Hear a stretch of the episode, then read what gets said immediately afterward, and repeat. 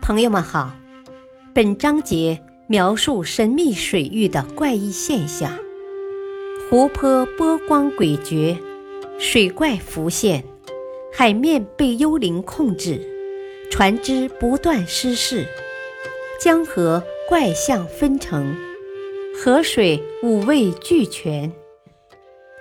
赶快去一探究竟吧！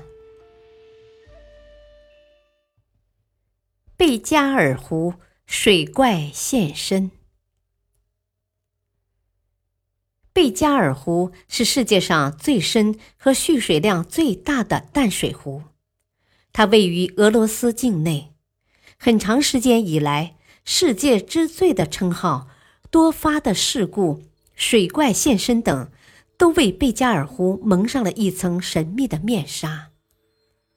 贝加尔湖狭长弯曲，宛如一弯新月，因此又有“月亮湖”的美称。它的总蓄水量高达两万三千六百立方千米。贝加尔湖容积如此之大的秘密在于它的深度，平均深度为七百四十四米，最深点可达一千六百二十米，两侧都为峭壁。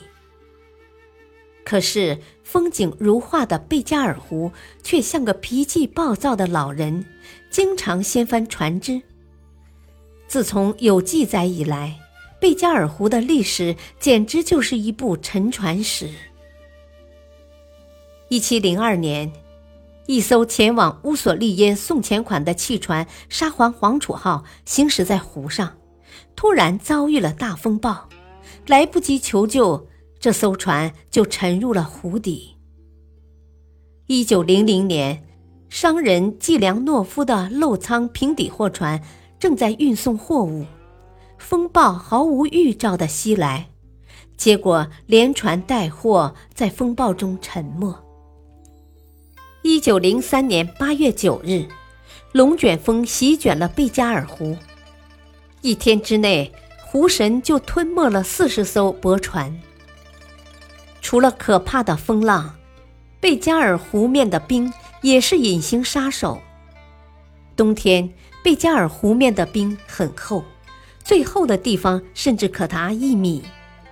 但是它们并不是一个整体，冰块跟冰块之间还有很多缝隙，这些缝隙大小不一，随着温度的变化而变化，有的缝隙甚至整个冬季都不结冰。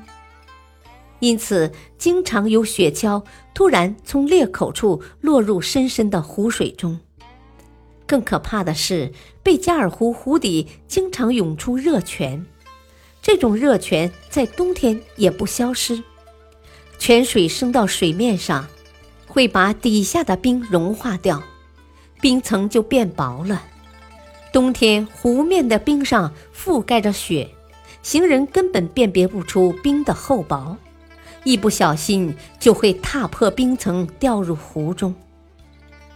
当然，传闻中贝加尔湖还有怪兽若隐若现，甚至还有人拍下了贝加尔湖水怪的照片。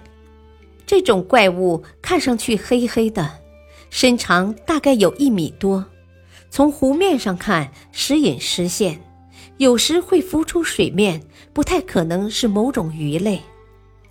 这到底是什么呢？难道古老的贝加尔湖中存在着某种不为人知的生物？如果真是一种新生物，那么它会是鱼类吗？如果是，这种鱼为什么能长这么大？如果不是，那又是什么动物呢？